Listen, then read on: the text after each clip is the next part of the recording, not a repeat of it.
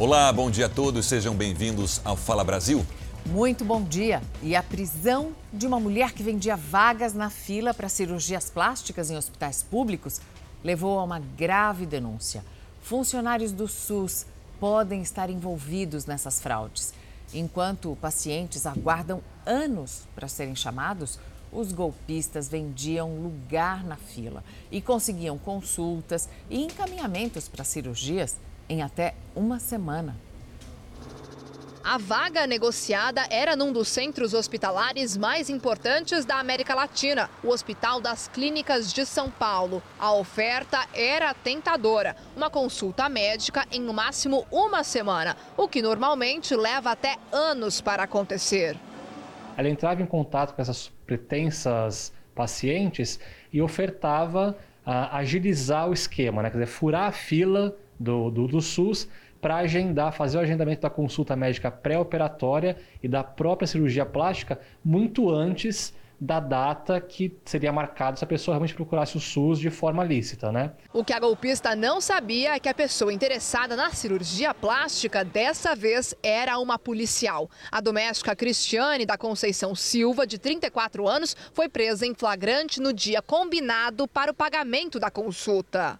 O esquema funcionava por indicação e tudo era negociado por um aplicativo de mensagens. Uma vaga na fila do SUS de cirurgias plásticas e estéticas custava até 4 mil reais. Cristiane foi presa por tráfico de influência. Depois de vender a vaga, ela instruía a pessoa como se portar na consulta para conseguir convencer o médico de que a cirurgia plástica era realmente necessária. Agora, a polícia investiga a participação de funcionários públicos no esquema de corrupção. Não é ela que tem o acesso ao sistema do SUS de agendamento, né?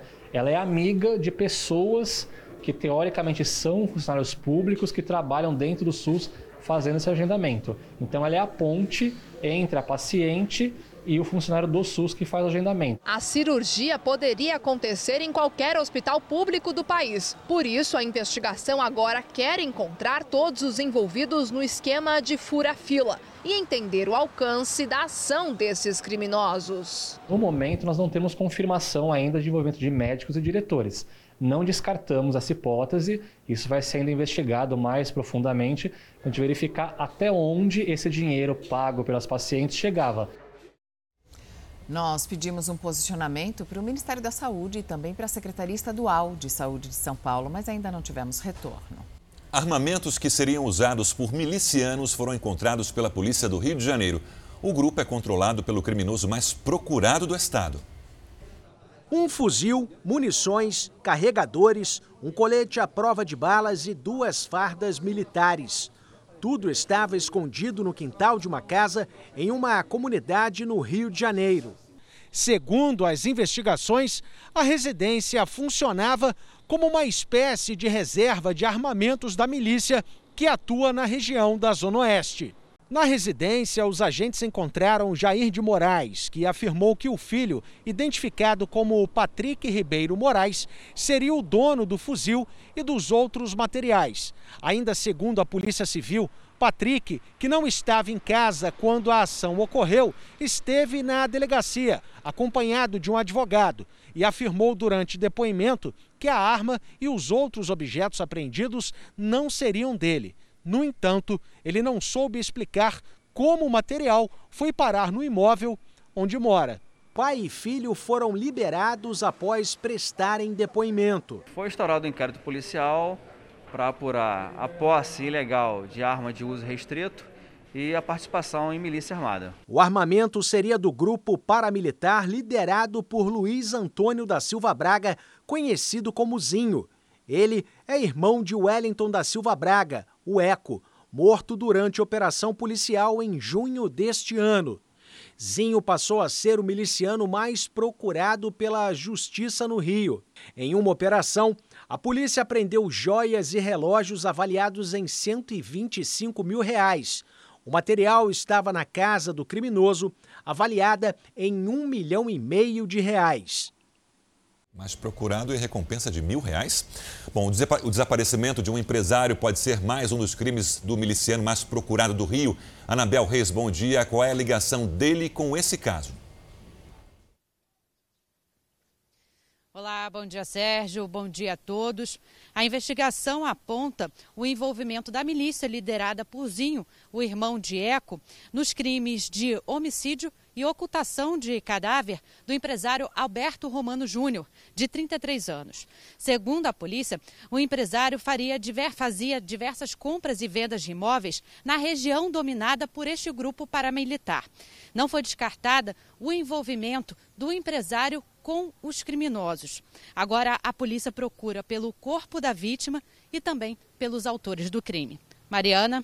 Obrigada, Anabel. 1.800 funcionários da Fiat terão os contratos de trabalho suspensos em Minas Gerais.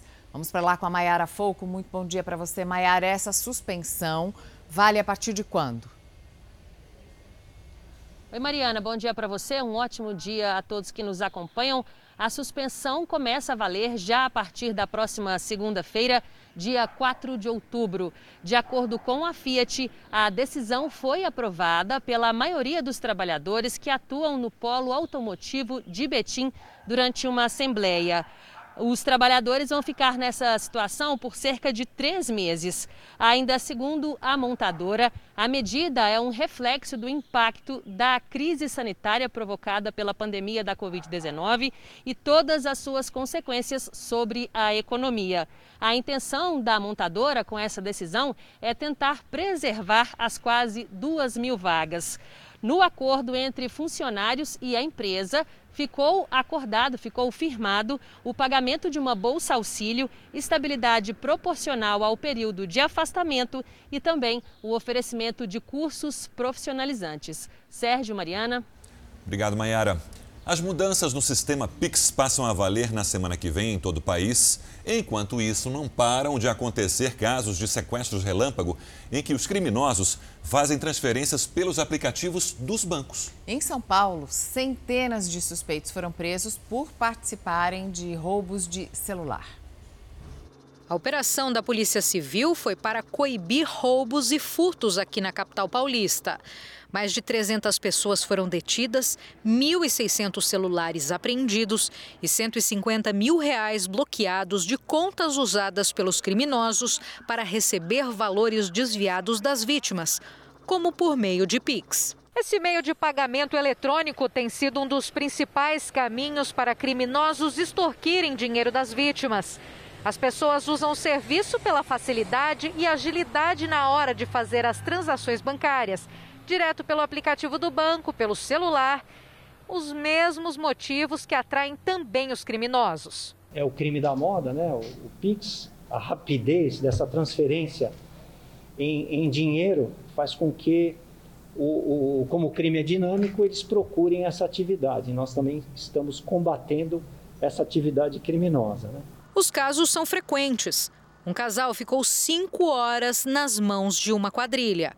A abordagem aconteceu em um bairro nobre que concentra bares e restaurantes aqui da capital paulista. As vítimas estavam no carro quando foram sequestradas por um grupo a pé. O casal foi levado para um cativeiro e, durante o tempo que estava com a quadrilha, foi obrigado a fazer diversas transações bancárias via Pix.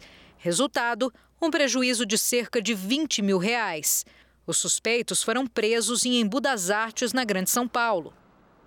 Este outro flagrante foi feito durante o dia. O morador acompanhou toda a ação da dupla de criminosos pela sacada. Um homem rende a vítima com uma arma. O comparsa está com um telefone em mãos, parece pedir informações e digita no aparelho. Eles insistem, gritam com a vítima, agora sentada na calçada. Por sorte, eles não conseguiram concluir as transferências e fugiram na sequência. O delegado chama a atenção para a dificuldade em combater esta prática. A polícia sempre precisa de ajuda de todos, inclusive do sistema bancário. Nós precisamos sentar, isso já está acontecendo, para discutir quais as formas para que a gente possa combater esse crime de forma de igual para igual. Porque virou uma, uma, um grande atrativo, dinheiro muito fácil, muito rápido. Em Vargem Grande Paulista, na região metropolitana de São Paulo, um empresário foi liberado quase quatro horas depois de ser sequestrado na chácara Santo Antônio. A polícia acredita que os sequestradores queriam fazer transferências bancárias via Pix.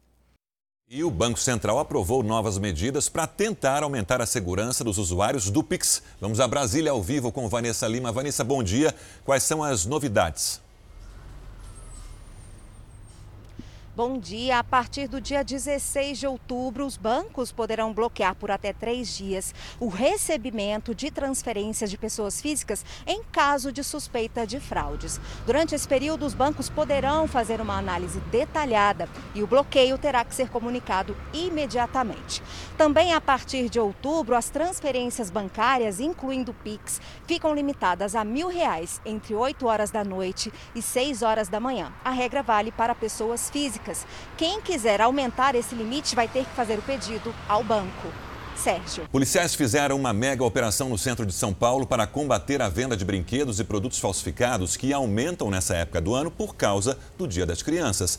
Quase 3 toneladas de mercadorias foram apreendidas. Com a proximidade do Dia das Crianças, está na hora de pensar no presente. Para economizar, algumas pessoas preferem ir às compras no comércio de rua mesmo não sabendo a procedência do produto. Eu compro no camelô porque o brinquedo é mais barato. Porque é mais em conta, né? todo mundo precisa trabalhar, né? Mas muita gente acha que não vale o risco comprar um presente de qualidade duvidosa. Quem camelô estraga, você não tem para quem reclamar, né? Na loja, geralmente, com medo de soltar alguma coisa, de dar alergia nela. Pensando na segurança das crianças, que serão as consumidoras dos produtos, policiais do DEIC, Departamento Estadual de Investigações Criminais de São Paulo, fizeram uma mega operação chamada de Annabelle, que remete a um personagem de terror que, apesar de ser um brinquedo, causa muito mal às pessoas. O objetivo da operação foi combater a venda desses produtos falsificados. Um centro comercial em Osasco, com cerca de cinco lojas, foi alvo, bem como aqui na capital uma galeria contendo aproximadamente seis lojas. Essa galeria fica na região da 25 de março, principal centro de comércio popular da cidade. Costuma ficar lotada de consumidores nessa época do ano. Aqui nós podemos encontrar uma parte das mercadorias que foram apreendidas. Dá para ver que dentro desses sacos nós temos muitas fantasias e roupas infantis falsificadas. Ao todo, aproximadamente 3 toneladas de produtos piratas foram encontrados, num valor estimado de 200 mil reais. Todo esse material não tem selo de aprovação do Inmetro e será destruído. Em virtude de não haver essa certificação, ele pode ter um, inúmeros componentes que podem trazer problemas à saúde. Mas quais são os principais riscos que uma mercadoria pirata pode trazer? Podem soltar peças pequenas essas peças pequenas podem ser aspiradas ou engolidas por crianças. Fora isso, alguns brinquedos que são falsificados, as tintas são feitas à base de chumbo. A tinta à base de chumbo pode ser tóxica para a criança. O perigo também está na qualidade do material de fabricação de fantasias e outros tipos de roupas infantis roupas falsificadas podem vir com tintas que podem causar grandes reações alérgicas nas crianças. A economia pode sair muito cara. Uma criança que aspira uma peça pequena pode fazer uma parada respiratória e pode ser uma coisa perigosa. Nós temos que ser muito cuidadosos com os nossos filhos. Na Bolívia, agricultores entraram em confronto com a polícia. De acordo com as autoridades, as equipes policiais foram atacadas com dinamite, por isso responderam usando bombas de gás para tentar conter esses agricultores que plantam coca. Segundo o governo boliviano, esse grupo envolvido na confusão pertence a partidos de oposição.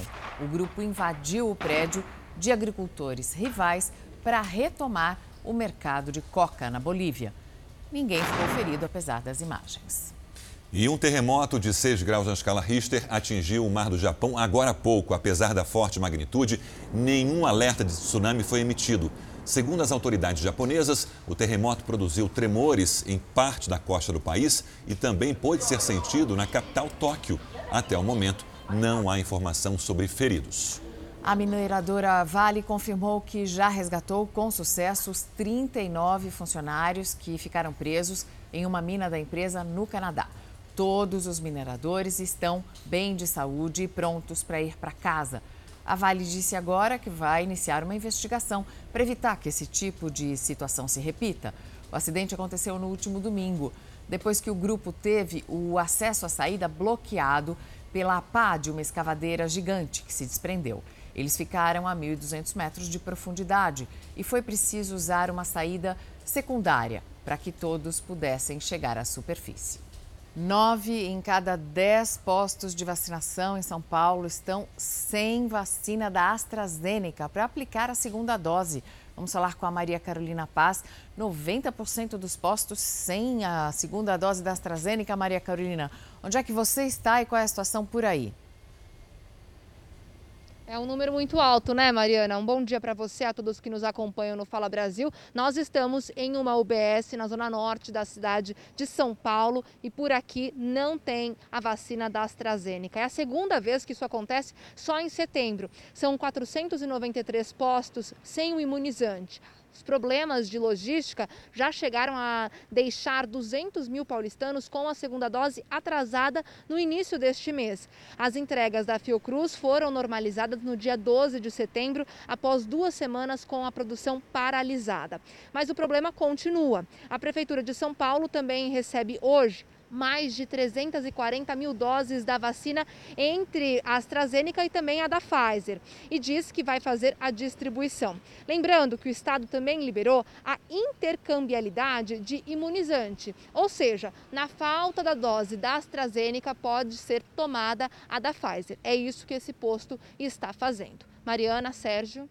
Duas escolas do Espírito Santo cancelaram as aulas presenciais por causa de constantes tiroteios. Vamos falar com a repórter Daniele Cariello. Bom dia, Daniele. O que exatamente levou os colégios a pararem as aulas?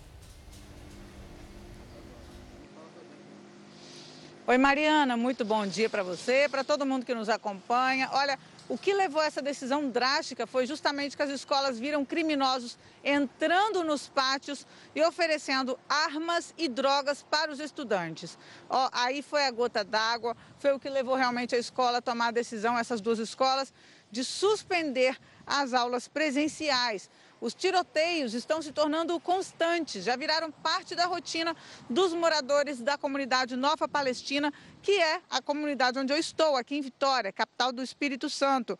Para se ter uma ideia, já aconteceu mais de três vezes está se tornando comum que os criminosos deixem bombas espalhadas em alguns cantos, né? A gente já viu, inclusive, perto de uma escola, essa situação acontecendo. Bomba de verdade, de pólvora. A população que mora por aqui é, sempre alega que sente muito medo. Eu conversei com algumas mães que falaram que antes da escola suspender as aulas, já pararam de levar os filhos para a escola por causa realmente do medo. A Secretaria de Segurança Pública garantiu que vai reforçar a segurança no local. A direção dessas escolas informou que vai estudar uma nova possibilidade para que o estudo, para que o ensino não seja prejudicado pela violência, mas que já está decidido que hoje a partir de hoje, ainda não se sabe quando vai ser retomada, a aula presencial está suspensa. Uma medida drástica por conta da violência, né, Mariana? Drástica, mas necessária. Obrigada, Daniele. Um veleiro que transportava mais de 600 quilos de drogas foi apreendido pela Polícia Federal em ação conjunta com a Marinha do Brasil. A Roberta Trindade acompanha esse caso ao vivo, direto de Natal. A Roberta tem mais informações. Alguém foi preso, Roberta? Bom dia.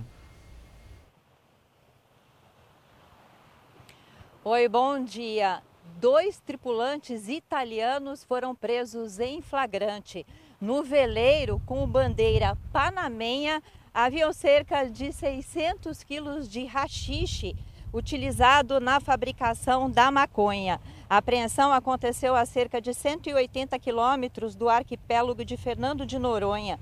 A ação teve início no domingo e foi concluída hoje, após o veleiro Lamia atracar na base naval de Natal. A embarcação só foi interceptada após a Polícia Federal conseguir autorização das autoridades panamenhas.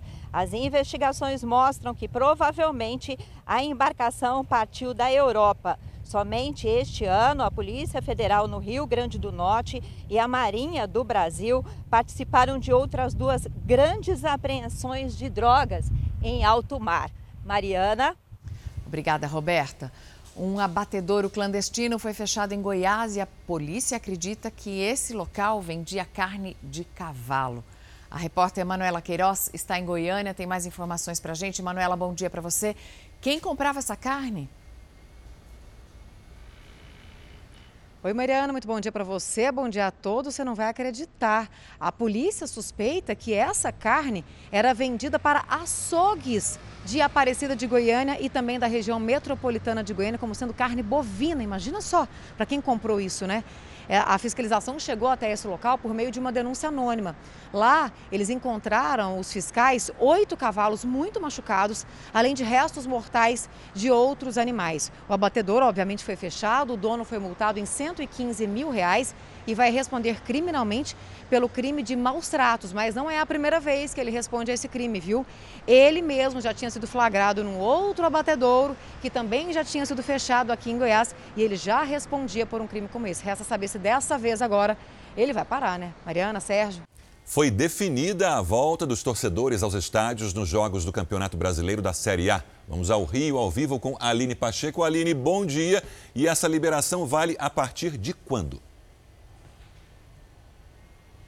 Olá, bom dia. Já vale a partir da rodada desse fim de semana nas cidades onde as autoridades sanitárias já permitem a presença de espectadores nos eventos. 18 dos 20 clubes que disputam a primeira divisão concordaram com a volta dos, do público aos estádios. O Atlético Paranaense foi contra. O Flamengo não enviou representantes porque já tinha uma liminar que permitia a presença dos torcedores nos jogos do clube. Nessa decisão também ficou acertado que a ocupação de todos os estádios deve ser de acordo com as regras da vigilância sanitária de cada uma dessas cidades. Aqui no Rio, por exemplo, em eventos esportivos já é permitida a presença de 50% do público. Agora, todos os torcedores que vão aos estúdios têm que apresentar o esquema de vacinação completo. A ANS, a Agência Nacional de Saúde Suplementar, autuou a operadora Prevent Senior depois das denúncias de falta de informações para pacientes com Covid-19. Paola Viana, bom dia. E o Conselho Regional de Medicina de São Paulo diz o quê? Oi, Sérgio, bom dia a você, muito bom dia a todos. O Conselho de Medicina aqui de São Paulo disse que vai apurar com muito rigor as denúncias da utilização de medicação sem a comprovação científica para pacientes com Covid-19 e também sobre alteração de atestados de óbito. O Conselho disse ainda que instaurou um inquérito para apurar fatos e responsabilidades. Este complexo hospitalar, que faz parte do grupo, foi alvo, inclusive, de uma vistoria da Prefeitura de São Paulo. Segundo a Prefeitura, o lugar está em situação irregular porque não tem licença prévia de funcionamento e que tem 30 dias para regularizar essa situação sob pena de fechamento e também multas. Já a Prevent Sênior disse que o lugar tem sim autorização do governo do estado para funcionar como um hospital de campanha. Mariana. Obrigada, Paola. E a advogada dos médicos que denunciaram a Prevent Senior disse na CPI da pandemia que a operadora de saúde agiu contra o isolamento social junto com o Ministério da Economia. Um dos métodos, segundo a advogada, era dar falsas esperanças aos pacientes de que eles poderiam sair às ruas tomando remédios do kit Covid. A advogada apresentou mais de 10 mil páginas com informações dos procedimentos supostamente adotados pela Prevent Senior desde o início da pandemia. Segundo a advogada, os médicos da empresa não tinham autonomia para prescrever medicamentos para pacientes com Covid era a diretoria da empresa que determinava kits padronizados com oito medicamentos para cada paciente. Esse kit ele vinha num pacote fechado e lacrado. Quando o médico ele queria tirar algum kit, ainda que ele riscasse na receita, o paciente recebia ele completo. Então, ele tinha informação de que ele tinha que tomar aqueles medicamentos e o, e, e o, médico tinha que riscar, porque a receita também já estava pronta. Inclusive, ela vinha com um manual de instruções. Bruna Morato afirmou que era comum a empresa mudar a causa da morte de um paciente que teve Covid. A prática teria sido feita, entre outros, com o médico Anthony Wong e com Regina Hang, mãe do empresário Luciano Hang. As certidões de óbito de ambos não informaram a Covid como causa da morte. Após 14 dias, era retirado o Covid das informações do prontuário do paciente, contrário à vontade dos médicos. A advogada disse que a empresa trabalhava com um grupo de médico e que estes, por sua vez, agiam em coordenação com o Ministério da Economia. O que eles me explicaram foi o seguinte: existe um interesse do Ministério da Economia para que o país não pare. E se nós entrarmos nesse sistema de lockdown, é, nós teríamos um abalo econômico muito grande. O que eles tinham que fazer era isso: conceder esperança para que as pessoas saíssem às ruas. E essa esperança tinha um nome: hidroxicloroquina. A advogada disse ainda que médicos denunciaram que um prédio da Prevent Senior no bairro Vila Olímpia, em São Paulo, foi transformado em hospital sem ter condições de receber pacientes. O prédio não teria, por exemplo, elevador para transportar doentes em macas. A advogada contou que o escritório dela em São Paulo foi invadido depois que as denúncias contra a operadora vieram à tona. Eles entraram na minha sala, eles levaram um iPad, um computador, apesar de terem outros, outras máquinas e outros computadores, escolheram esses porque tinham senha. É, tem sido divulgado na imprensa que levaram provas, levaram o dossiê, roubaram o dossiê. Isso nunca aconteceu. Essas provas nunca estiveram no meu escritório. A Prevent Senior nega as acusações, que chama de mentirosas e levadas anonimamente à CPI. Afirma ainda que a advogada Bruna Morato tentou fechar um acordo para não levar o caso à comissão e que o depoimento dela tem como base mensagens truncadas ou editadas e vazadas à imprensa. A empresa também estranha o fato da advogada manter no anonimato os supostos médicos autores da acusação. E diz ainda que não teve acesso aos autos da CPI para fazer sua ampla defesa. Entramos em contato com o Ministério da Economia, mas não tivemos retorno. E hoje a CPI ouve o empresário Luciano Hang. Vamos a Brasília com a Lívia Veiga para ver o que a comissão quer saber do empresário. Lívia, bom dia. Oi, Mariana, bom dia, bom dia a todos. Com o depoimento de Luciano Hang, os senadores querem aprofundar as investigações do chamado gabinete paralelo.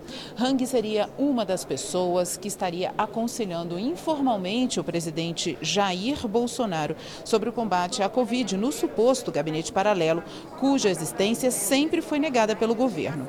Também querem saber por que, mesmo depois da divulgação do que a Prevent fraudou o atestado de óbito da mãe do empresário, ocultando que a morte foi por Covid. Luciano Hang se manifestou em favor da operadora, dizendo ter total confiança nos procedimentos. E ainda disse que o episódio está sendo usado politicamente pela CPI. Nesse momento, expectativa aqui no Senado pela chegada do empresário. Sérgio Mariana. A lava do vulcão em erupção nas Ilhas Canárias, na Espanha, chegou ao mar. O governo já considera a situação catastrófica. Agora, a grande preocupação de especialistas é que essa lava libere gases tóxicos durante o resfriamento. O vulcão Cumbre Vieja entrou em erupção há 10 dias e deixou muita destruição pelo caminho. Mais de 5.500 pessoas saíram de casa às pressas, mas não há relato de feridos.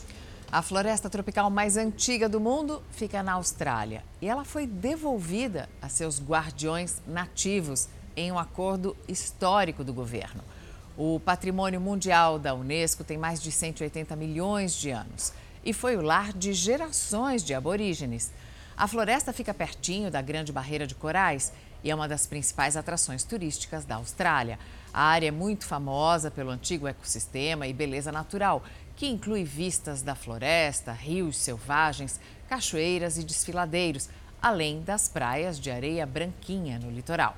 É uma área com mais de 160 mil hectares que agora vai ficar sob custódia dos povos indígenas originais. De volta ao Brasil, o preço do diesel fica mais caro a partir de hoje. Quem tem os detalhes é Fábio Peixoto, ao vivo do Rio. Fábio, bom dia. E de quanto é o reajuste? Olá, Sérgio. Bom dia para você, bom dia a todos que nos acompanham no Fala Brasil. Olha, o reajuste é de quase 9%. O aumento vem depois de três meses sem reajuste no preço do diesel. Segundo a Petrobras, é para acompanhar a flutuação do combustível no mercado internacional. O preço médio do litro sai de R$ 2,81 para R$ 3,06, ou seja, um aumento de 25 centavos por litro. É claro que o preço final nos postos de combustíveis varia de acordo com a distribuidora. Vale ressaltar que o etanol e a gasolina não sofreram reajuste. Mariana. Obrigada, Fábio. O presidente da Câmara, Arthur Lira, quer colocar em votação uma proposta que unifica a alíquota do ICMS sobre os combustíveis em todo o país. Uma proposta que vem sendo defendida pelo presidente Bolsonaro como uma forma de diminuir os preços. Ao lado do presidente Jair Bolsonaro, em Alagoas, Lira chamou a atenção de governadores. E sabe o que é que faz o combustível ficar caro? São os impostos estaduais. Os governadores têm que se sensibilizar. O discurso é alinhado com o presidente Jair Bolsonaro. Arthur Lira prometeu colocar mudanças na tributação de combustíveis em discussão na Câmara. O Congresso Nacional vai debater um projeto que trata do imposto do ICMS para que ele tenha um valor fixo. Pelas regras atuais, cada unidade da federação estabelece o valor a ser cobrado. Por isso, o preço varia a depender do estado em que se abastece. A proposta do governo é unificar a alíquota em todo o país, com a expectativa de reduzir o preço nas bombas. Este economista acredita que o valor único pode ajudar, mas não resolve o problema sozinho. O problema é, além de você ter uma alíquota única, qual é o valor dessa alíquota? Então, se por exemplo essa alíquota cair 5 ou 10%, isso vai reverter diretamente num desconto do preço da gasolina ou do diesel na bomba. O projeto já foi enviado para a Câmara dos Deputados pelo presidente Jair Bolsonaro e aguarda discussão desde o início do ano. A proposta é polêmica e deve gerar resistência, porque parte dos governadores é contra mudanças no ICMS, já que é uma das principais fontes de arrecadação dos estados. Um menino de seis anos morreu depois de contrair uma ameba comedora de cérebro nos Estados Unidos. De acordo com autoridades, a criança se contaminou enquanto brincava num parque aquático. A característica dessa ameba é viver em locais úmidos, mas os casos de infecções são raros. O garoto chegou a ser levado para um hospital, onde ficou seis dias internado. Os parques aquáticos do estado do Texas, onde aconteceu o caso, estão sendo monitorados. Depois que entra no corpo humano, essa ameba ataca e se alimenta das células cerebrais. A situação de Britney Spears pode ser definida hoje nos Estados Unidos, porque acontece daqui a pouco em Los Angeles uma audiência que vai decidir se a tutela da artista deixa de ser do pai, Jamie Spears. Ele foi responsável por todas as decisões da vida financeira da cantora pelos últimos 13 anos. Os fãs da Britney Spears fizeram mais protestos pelas ruas de Los Angeles, pedindo que a justiça norte-americana seja favorável à cantora. Nos últimos dias, o pai dela se mostrou aberto em deixar a tutela de Britney Spears de lado. A Universidade de Cabul, no Afeganistão, decidiu que as mulheres não vão poder frequentar as salas de aula. Além das estudantes, as professoras também vão deixar o corpo docente.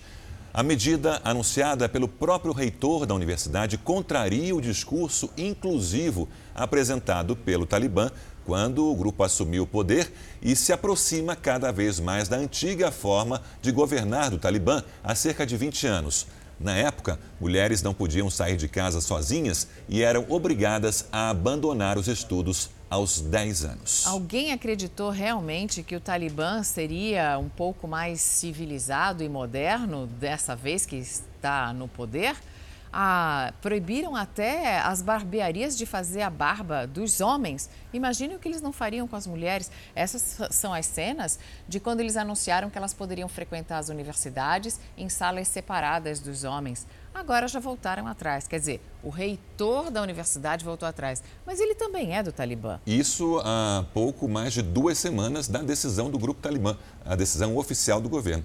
Uma pesquisa revela que o número oficial de motoristas profissionais diminuiu no Brasil depois que o exame toxicológico começou a ser exigido de quem dirige veículos, veículos pesados. É, mas há muitos motoristas que estão sim trabalhando, só que de forma clandestina, já que eles não passariam nesse teste que detecta o uso de drogas. Eles percorrem o Brasil sobre rodas, uma rotina difícil e que leva alguns motoristas ao uso de drogas. Ontem eu tava ruim, ontem eu tava sobrefeito. Tudo que eu mais quero hoje é, é sair disso e, e conseguir passar isso para as pessoas. O relato em áudio é de um motorista que prefere não ser identificado. Ele perdeu a habilitação por uso de entorpecentes. Eu vou fazer questão de pagar o toxicológico e filmar. Falar aqui, ó, hoje eu posso arrumar um serviço e não ter medo mais, não ter medo mais de me pedir o toxicológico porque hoje eu não dependo mais disso, eu tô curado disso. Em 2011, eram quase 11 milhões e 800 mil motoristas nas categorias C, D e E. No final de 2015, eles eram mais de 13 milhões. Mas de lá para cá, os números só caíram. Em julho deste ano, eram menos condutores dessas categorias profissionais do que há 10 anos. De acordo com o coordenador do SOS Estradas, a queda coincide com a entrada em vigor da lei que exige o exame toxicológico para a detecção do uso de drogas de 2016. O que, que revelou aí? O que a gente chama de positividade escondida.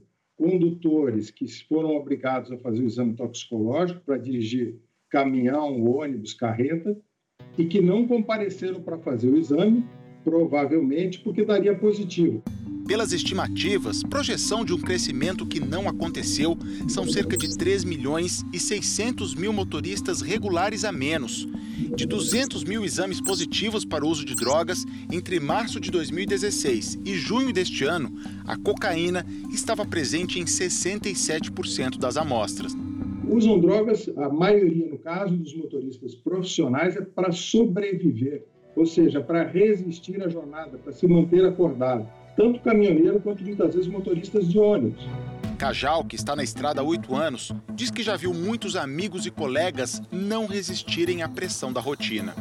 Começa com o rebite, depois ele, o rebite já começa a não fazer mais efeito, ele já começa a experimentar drogas mais pesadas. É um problema de, de, de saúde pública. Os dados gerados pelo levantamento apontam uma preocupação o número oficial de motoristas habilitados para dirigir caminhões, ônibus e vans cai, mas muitos deles continuam trabalhando e de forma clandestina, transportando cargas e pessoas. Ele vai trabalhar com habilitação vencida e ele vai procurar uma empresa que aceita que ele trabalhe nessas condições, que não pode ser uma boa empresa, não é uma empresa que está preocupada com a segurança do transporte da carga, quanto mais a segurança viária de todos que estão circulando nas rodovias ou mesmo em área urbana. Quando a gente fala em deserto, pensa logo no calor, areia, um cenário extremamente seco e árido. Mas muitas vezes a natureza surpreende. Dá uma olhada. As flores de cor malva ganham espaço no meio da areia e das rochas. Localizado ao norte do Chile, entre o Oceano Pacífico e a Cordilheira dos Andes, o deserto do Atacama, visitado por turistas o ano todo, é considerado o mais alto e seco do mundo. O desabrochar das flores é um fenômeno raro que acontece apenas a cada cinco anos.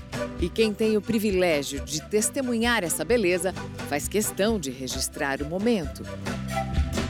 Em um clima em que as temperaturas podem variar de 40 graus durante o dia a zero à noite, o florescer no Atacama se tornou motivo de orgulho para os moradores locais. E para tornar essa floração mais frequente, o Ministério da Agricultura chileno planeja criar um projeto de irrigação artificial. Uma boa notícia para os turistas, que vão poder admirar essa beleza todos os anos. O Fala Brasil termina aqui. Um bom dia para você.